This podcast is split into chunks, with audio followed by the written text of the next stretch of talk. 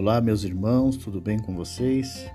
Hoje é o nosso dia de número 184 do plano de leitura da Bíblia em 200 dias. E nós lemos a carta aos Efésios a partir do capítulo de número 3. Encerramos a carta aos Efésios e começamos a carta aos Filipenses, indo até o capítulo de número 3. Em Efésios, capítulo de número 3, Paulo fala sobre a revelação do antigo mistério de Deus mostrando que o Evangelho de Jesus Cristo revelou o plano redentor de Deus para a humanidade de forma perfeita e eficaz. E tudo é construído em torno de Cristo. Foi porque Paulo levou o Evangelho aos gentios que ele foi preso em primeiro lugar. Mesmo assim, ele se sente humilde ao pensar que Deus deve graciosamente escolhê-lo para uma obra tão nobre. Como judeu, ele já teve orgulho de sua crença de que apenas os judeus eram o povo de Deus. Mesmo que alguns dos gentios distantes acreditassem em Deus, eles ainda não eram o povo da aliança de Deus no sentido que os judeus eram. Agora, a revelação especial de Deus mostra claramente a Paulo que não é mais assim.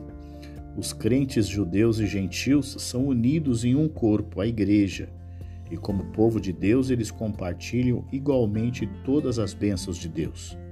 Paulo acredita que somente pela graça de Deus poderia alguém tão indigno como ele receber a obra de levar o evangelho aos gentios. Ele acredita também que somente pelo poder de Deus ele será frutífero nessa obra. O plano de Deus de unir todos os crentes em uma igreja e por meio de Cristo mostra às pessoas e aos anjos sua grande sabedoria. Se encoraja os cristãos em sua vida cotidiana, pois se Deus é tão sábio e poderoso, eles sabem que podem entrar em sua presença a qualquer momento, sem medo ou dúvida. Portanto, eles não devem ficar desanimados, como alguns em Éfeso ficaram quando ouviram que seu apóstolo estava na prisão. Aquele a quem Paulo ora é o Pai de todos os que creem, sejam judeus ou gentios. Este é o verdadeiro Pai. Tudo no universo tem sua origem nele. Mesmo os pais terrenos e suas famílias existem apenas porque existe um Pai celestial e sua família. Paulo pede a esse Pai celestial que aqueles que são seus filhos sejam fortalecidos interiormente, permitindo que o Espírito de Cristo dentro deles o controle. À medida que eles entendem mais do amor de Cristo, eles crescerão para ser mais semelhantes a Ele em suas vidas. Eles não devem pensar que essa meta é muito alta para ser alcançada, pois Deus é capaz de fazer muito mais do que eles pensam ser possível. Em Efésios capítulo de número 4, Paulo fala sobre como os cristãos devem proceder em Cristo. Eles devem ser promotores da paz, da união e não ao contrário. Devemos ser influenciados pelo Espírito Santo. Precisamos ser dirigidos por seu amor. Os grandes propósitos de Deus para a sua igreja devem produzir uma nova qualidade na vida dos membros da igreja. As bênçãos que Deus dá não devem levar os crentes ao orgulho. Ao contrário, quando virem que essas bênçãos são uma indicação do padrão que Deus espera, desenvolverão uma nova humildade. Quando as pessoas ou as circunstâncias os aborrecem e testam sua paciência, eles demonstram amor sendo pacientes e prestativos. As pessoas na igreja vêm de várias origens raciais, culturais, sociais, mas não devem permitir que essas diferenças estraguem a unidade que Deus criou na igreja. Afinal, eles têm todas as coisas importantes em comum. Eles são habitados pelo mesmo Espírito, eles possuem o mesmo Jesus como Senhor e são filhos do mesmo Pai Celestial. Como membros do mesmo corpo, a Igreja, eles experimentaram o mesmo batismo, compartilharam a mesma fé e anseiam pela mesma salvação. Assim como as pessoas na igreja diferem uma das outras, os dons espirituais que Cristo deu para o funcionamento da igreja variam de pessoa para pessoa. Cristo é comparado a um conquistador triunfante que voltou da batalha e agora divide entre seu povo os bens aprendidos nesta batalha. No caso de Cristo, ele desceu à terra, onde conquistou o pecado. Satanás e todos os outros poderes angélicos do mal. Ele então voltou para o céu, de onde ele compartilha os seus dons para a sua igreja. Esses dons divinos são de fato pessoas, apóstolos, profetas, evangelistas, pastores, professores. Eles são dados para edificar os cristãos, para que eles também possam fazer a obra de Deus. Isso ajudará os cristãos individualmente e a igreja como um todo a crescer em maturidade em direção à perfeição e plenitude que se encontra no próprio Cristo. Esses cristãos não serão como crianças imaturas que podem ser persuadidas a acreditar em quase tudo. Cristãos maduros terão confiança em sua fé, embora sejam com amor, embora sempre hajam com amor para com os outros. Eles estarão sob o controle de Cristo, como as partes do corpo estão sob o controle da cabeça. Isso os ajudará a manter e desenvolver força na igreja. Embora os crentes tenham entrado em uma nova vida por meio de Cristo, eles ainda vivem em uma sociedade que não conhecem a Deus e cuja perspectiva moral é obscurecida por sua impiedade. Quanto menos influência cristã houver na sociedade, mais baixos serão os padrões morais. Os cristãos, entretanto, não devem se comportar de acordo com as práticas comumente aceitas na sociedade.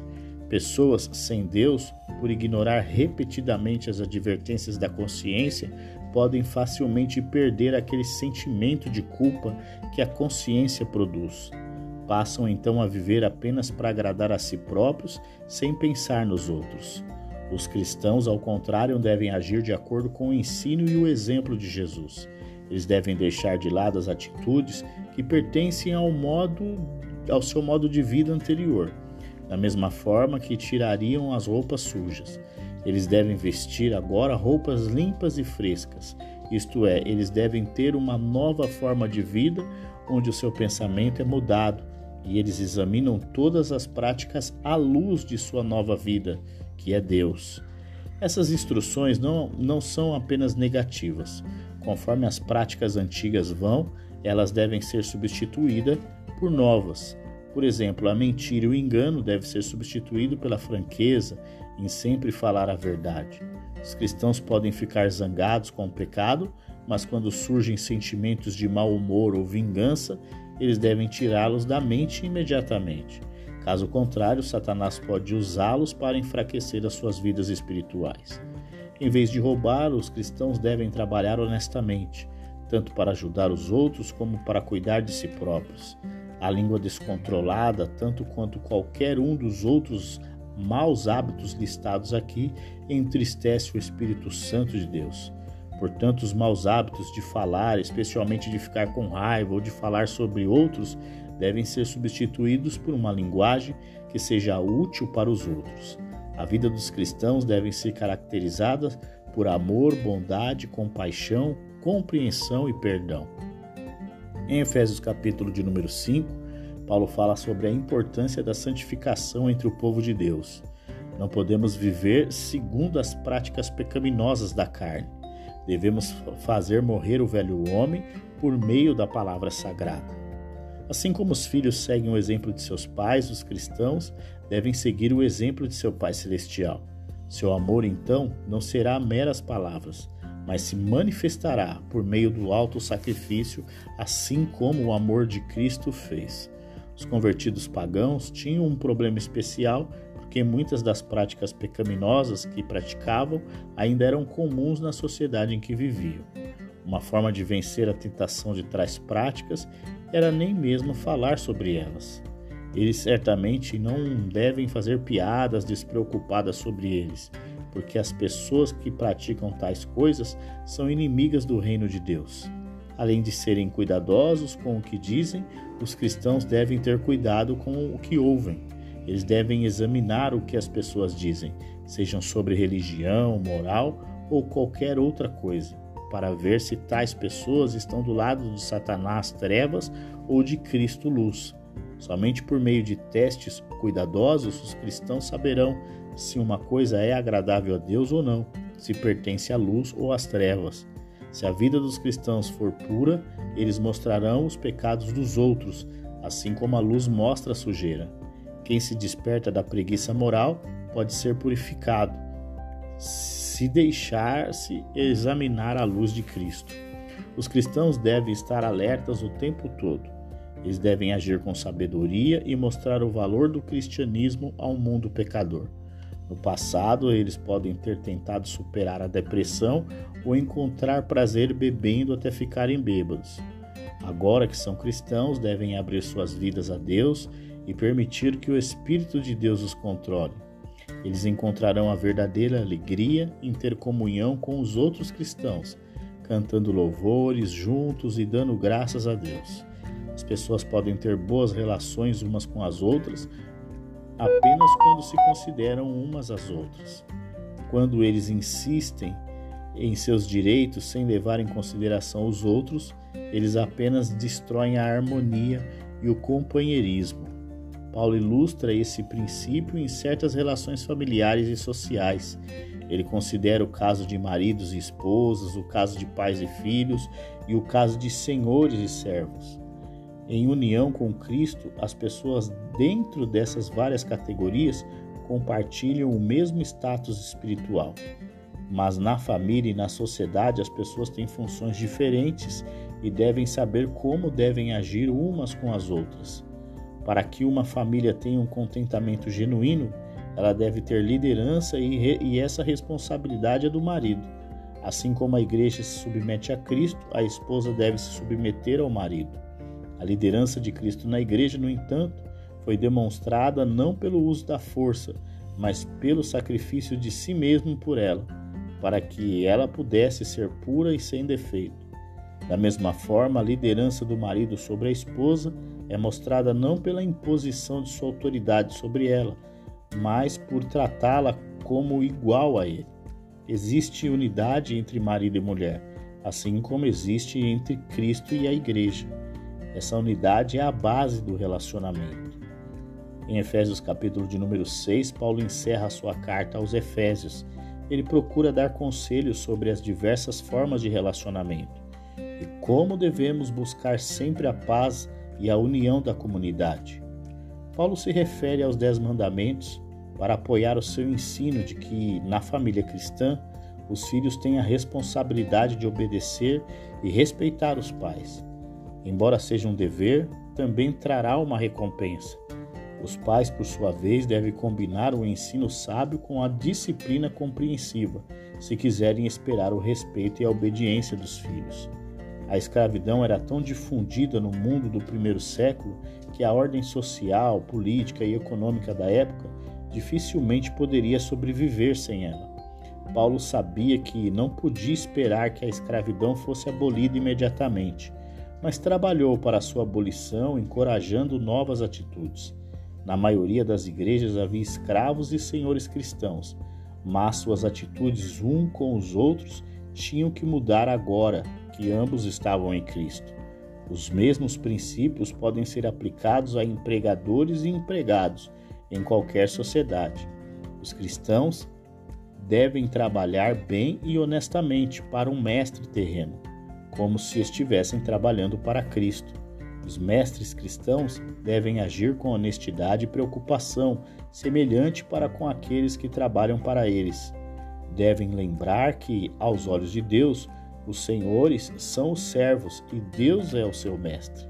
Para os cristãos, a vida envolve guerra, embora a batalha não seja contra as forças terrenas, mas contra as forças espirituais.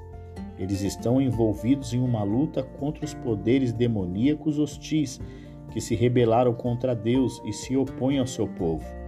Assim como os antigos soldados usavam armaduras quando lutavam em suas batalhas, os cristãos devem se preparar para o conflito.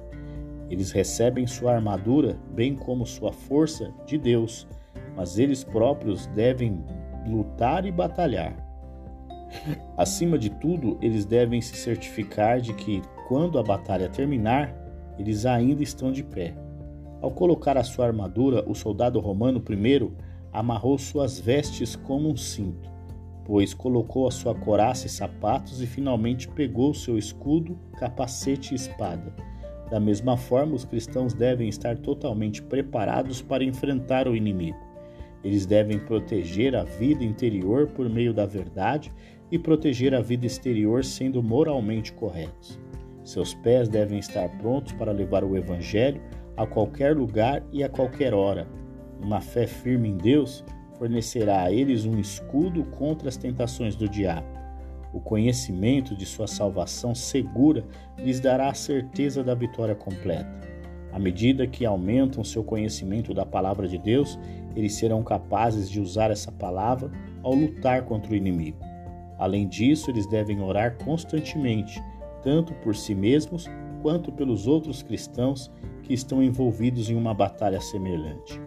Por fim, Paulo pede oração a si mesmo não para escapar da prisão, mas para falar ousadamente em nome de Cristo, como um bom embaixador deve fazer. Se os efésios quiserem saber mais sobre as circunstâncias de Paulo na prisão, Tíquico poderá contar a eles quando entregar a carta, e eles podem sempre ter a certeza de que Deus será fiel para aqueles que são fiéis a Ele.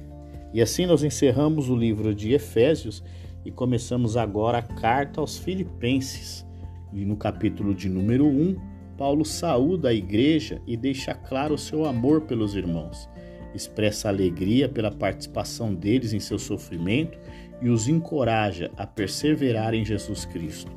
Ao saudar a igreja, Paulo menciona em particular os líderes da igreja, já que estes provavelmente foram os responsáveis por organizar a coleta dos presentes enviados a ele. Ele está grato não apenas pelos presentes, mas pelos muitos presentes que lhes enviaram, desde sua primeira visita à cidade até sua atual prisão. Por meio de suas orações e presentes, eles têm sido verdadeiros parceiros com ele na pregação do Evangelho. Paulo ora para que a obra de Deus em suas vidas continue a crescer e se desenvolver até atingir a perfeição no dia que eles se apresentarem diante de Cristo. Os sentimentos de alegria de Paulo para com eles são apenas um reflexo dos sentimentos de Cristo. À medida que aprendem mais sobre Deus e seus caminhos, eles aprenderão como agir uns com os outros com amor genuíno. Eles também aprenderão como agir escolhendo o que é espiritualmente útil e rejeitando o que não é. Suas vidas serão repletas de qualidades verdadeiramente boas e, agradarão a Deus. Alguns dos filipenses estavam ficando desanimados porque Paulo estava preso há tanto tempo.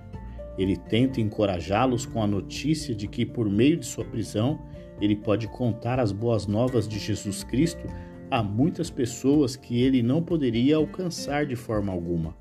Entre eles estavam pessoas como guardas romanos e funcionários do governo. Seu exemplo destemido encorajou os cristãos locais a evangelizar com mais ousadia. Infelizmente, os cristãos locais são ousados de maneiras diferentes. Alguns são os discípulos sinceros de Jesus Cristo e são mais zelosos por ele por causa do exemplo de Paulo. Outros que estão mais interessados em obter status para si mesmos nas igrejas têm ciúmes da influência de Paulo e ficam felizes em vê-lo preso. Isso os capacita a perseguir suas ambições egoístas, sabendo que Paulo nada pode fazer para impedi-los. Paulo, no entanto, não está zangado.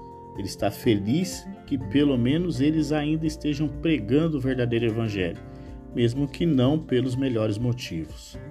Paulo acredita que, por meio das orações dos filipenses, ele terá mais ajuda do Espírito de Deus e será libertado. Isso permitirá que ele continue o seu trabalho de pregar o Evangelho, mas ao pensar também na possibilidade de execução, sua confiança fica abalada por um momento. Ele tem menos certeza de que será solto. No entanto, seja ele solto ou executado, seu objetivo é trazer honra a Cristo.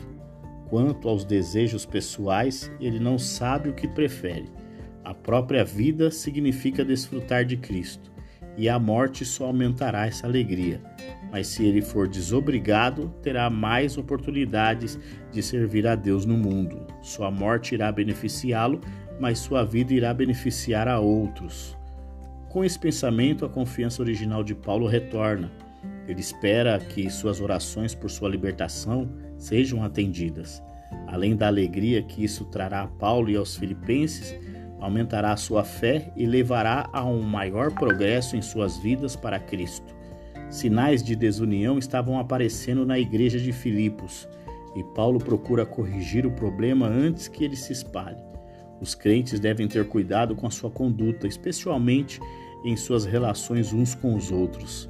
É importante que haja completa unidade entre os crentes se a igreja quiser resistir aos ataques do inimigo. Os perseguidores têm uma sensação incômoda de medo quando vem a coragem daqueles a quem persegue, e esse medo é um aviso para eles do julgamento vindouro. Os cristãos, em contraste, ganham mais confiança quando resistem à perseguição, e essa confiança é uma garantia para eles da salvação vindoura. À medida que os filipenses sofrem juntos por o amor de Cristo, eles estarão mais firmemente unidos uns aos outros e a Paulo.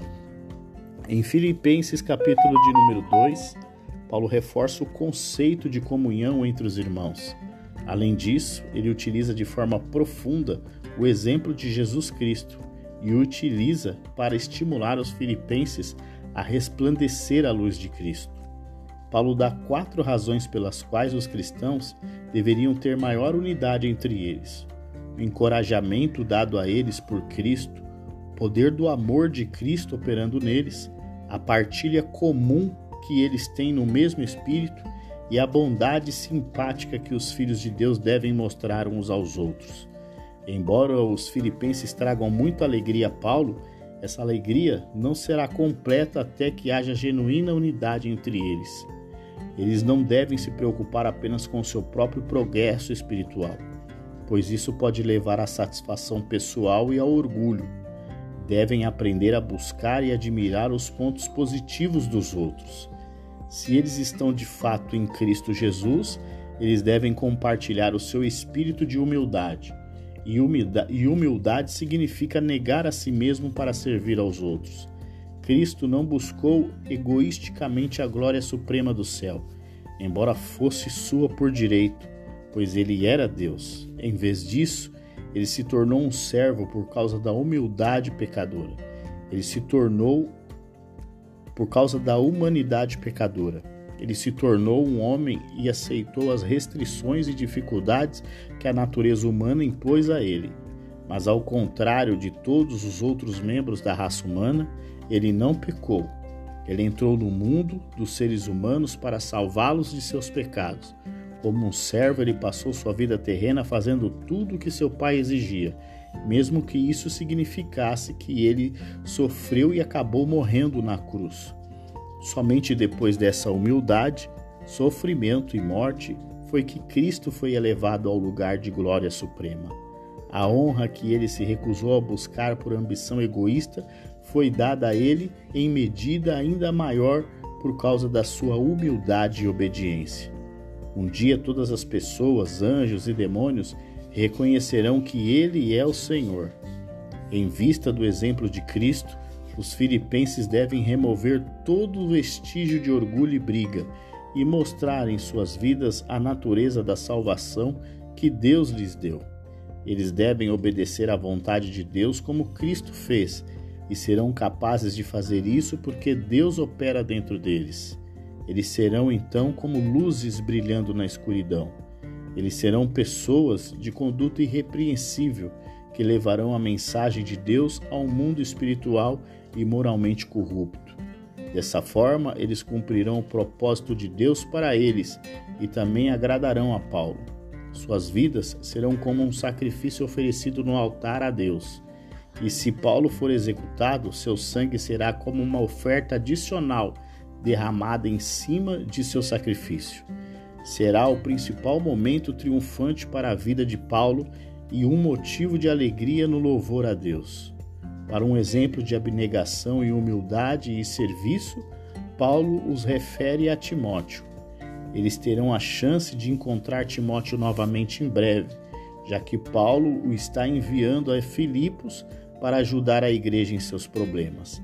Paulo confia que Timóteo retornará a ele com boas novas de que os filipenses estão unidos no amor mais uma vez. A maioria das pessoas está preocupada demais em cuidar de si mesma para parar e pensar em como podem ajudar os outros. Mas Timóteo se entrega implacavelmente para servir aos outros por amor de Jesus Cristo. Epafrodito é um homem bom e um outro exemplo. Ele havia sido enviado pela igreja de Filipos para confortar e ajudar Paulo em sua prisão. Enquanto estava lá, ele adoeceu e quase morreu. Mas longe de procurar por piedade, ele ficou chateado ao pensar que a notícia de sua doença havia causado ansiedade nos filipenses.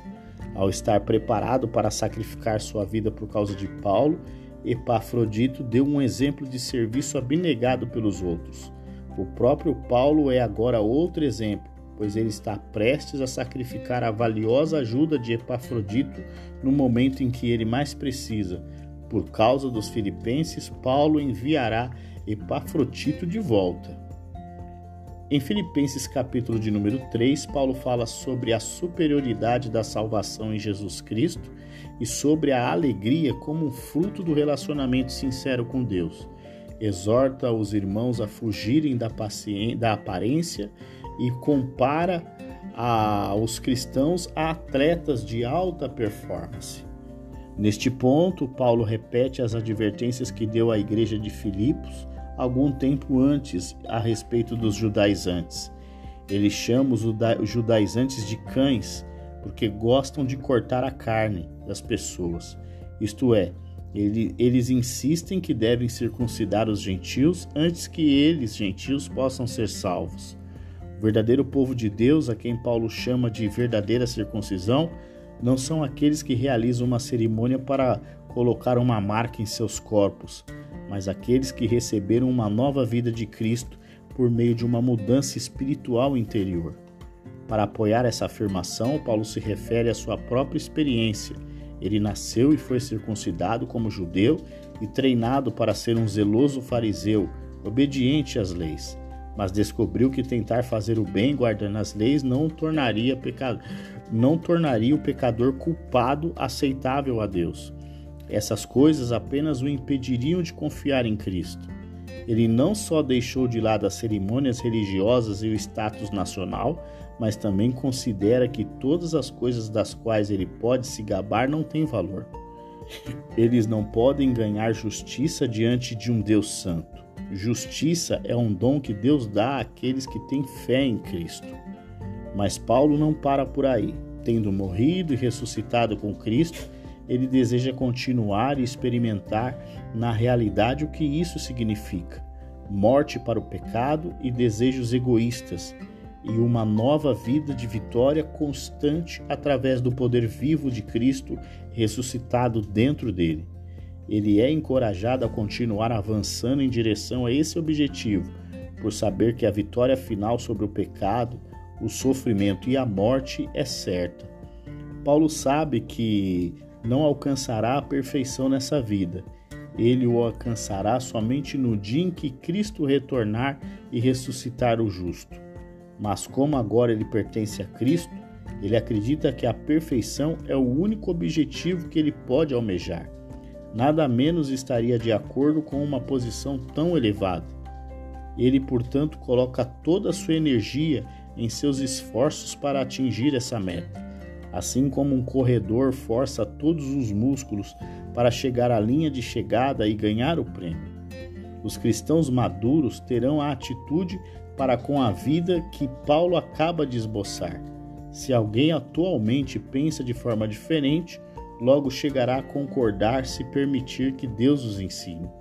Seja qual for o caso, todos devem se certificar de que não retrocedam do padrão de santidade prática que já alcançaram. Os falsos mestres judeus tentaram fazer com que os filipenses guardassem as leis. Outros falsos mestres disseram que podiam fazer o que quisessem. Paulo avisa os filipenses para não acreditarem nem, em nenhum dos dois. Eles aprenderão os padrões de comportamento cristão seguindo o exemplo de Jesus e daqueles que vivem como ele, aqueles que se permitem seguir os desejos naturais de seus corpos e mentes, não são discípulos de Jesus Cristo, mas inimigos. O povo de Cristo está interessado em coisas de valor espiritual e celestial. Eles serão cuidadosos em como vivem, sabendo que o corpo que têm agora é o corpo no qual encontrarão a Cristo. Quando essa hora chegar, Cristo mudará seus corpos para serem como o seu. E assim nós conseguimos encerrar aqui o nosso dia 184 do plano de leitura da Bíblia em 200 dias. Amanhã temos um novo encontro. Então eu aguardo você e até lá!